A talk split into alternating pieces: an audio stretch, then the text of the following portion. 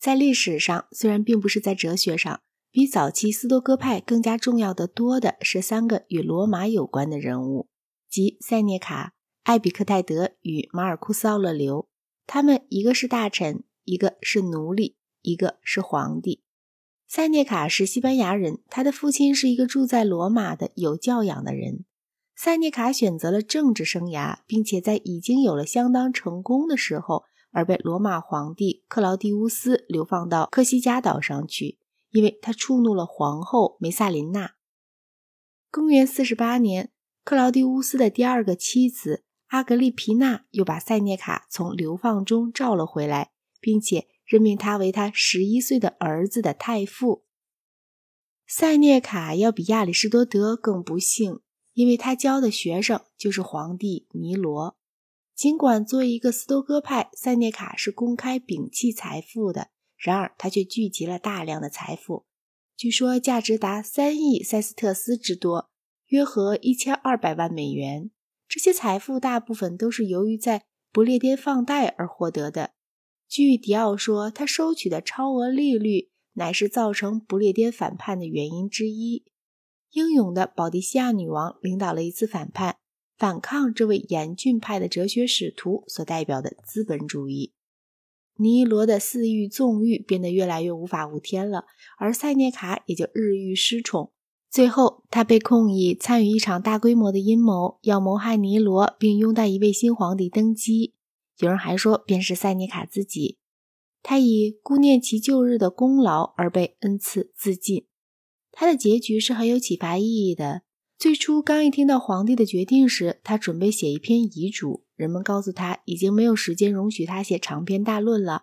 这时候，他就转身向忧伤的家属们说：“你们不必难过，我给你们留下的是比地上的财富更有价值的多的东西。我留下了一个有德的生活的典范，或者大意是这类的话。”于是，他就切开了血管，并召开他的秘书来记下他临死的话。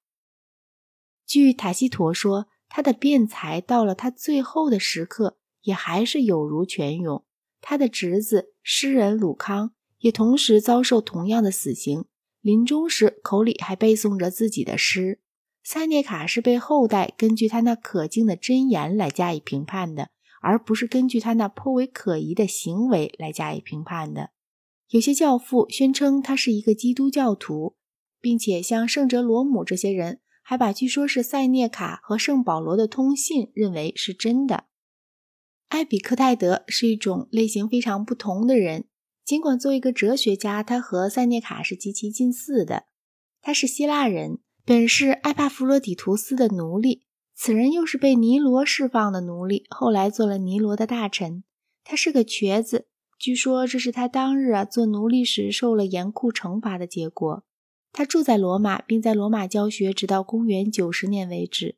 这时，罗马皇帝多米提安用不着知识分子，就把所有的哲学家都驱逐出境了。于是，埃比克泰德便退居于伊壁鸠鲁的尼科波里，他就在这里写作和讲学，度过了好几年，并死于该处。马尔库斯·奥勒留则属于社会等级的另一个极端了，他是他叔父兼岳父。罗马的好皇帝安东尼努斯·皮乌斯的养子，于公元一百六十一年继位为皇帝，并且极为尊敬地追怀着皮乌斯。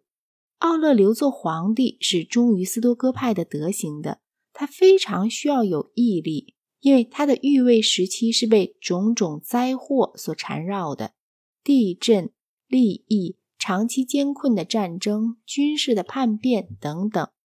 他的《沉思集》一书是为他自己而写的，显然是并不准备发表的。这部书表明了他感到自己的公共职责的沉重负担，并且还有一种极大的厌倦所苦恼着。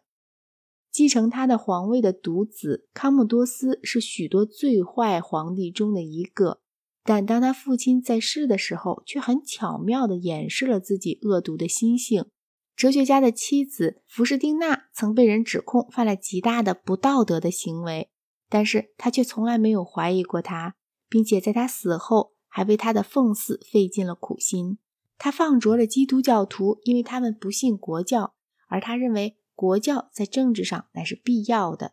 他所有的行为都一本善心，但是大多数的行为却都没有成功。他是一个悲怆的人，在一系列必须加以抗拒的各种世俗的欲望里，他感到其中最具有吸引力的一种，就是想要隐退去度一个宁静的乡村生活的那种愿望。但是实现这种愿望的机会却始终没有来临。他的《沉思集》一书中有些篇章是在军营里写成的。有些是在远征中写成的，战争的劳苦终于促成他的死亡。最可注目的就是艾比克泰德和马尔库·斯·奥勒留两个人在许多哲学问题上是完全一致的，这就提示着社会环境影响到一个时代的哲学。个人的环境之影响于一个人的哲学，却往往不如我们所想象的那么大。哲学家通常都是具有一定的心灵广度的人。